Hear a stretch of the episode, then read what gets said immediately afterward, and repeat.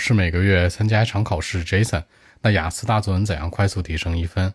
三个维度：首先审题，其次看逻辑说服力，第三想什么写什么。首先审题里面最核心的是找限制条件。按照词性来说呢，可以看形容词、副词和介词；按照语法角度来讲呢，可以找定语。我们说大白话好吧？比如举个例子，说 Jason 呢是这世界上最帅的男生。两个限制条件，一个是介词里面 in the world 世界里面的，对不对？这个范围当中的。另外还是最 the best 或者 the most。那这里面当中，大家要知道有这个限制条件，这题大概率就是一个悖论了。那我可能是世界上最帅的吗？不可能呀。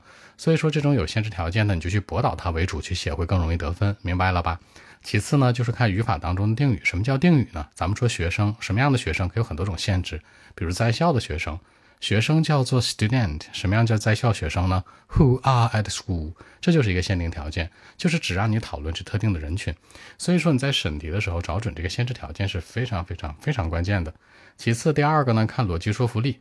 逻辑说服力呢，你一定二选一，要都占上呢是最好的。如果占不上呢，选一个也行。就是说，要么小众，要么文法高级。说大白话就是说呢，要么你这观点别人想不到，你能想出来非常的牛；还有一种呢，就是说你跟大家想都一样，但是你写的句子和词更漂亮，就这意思。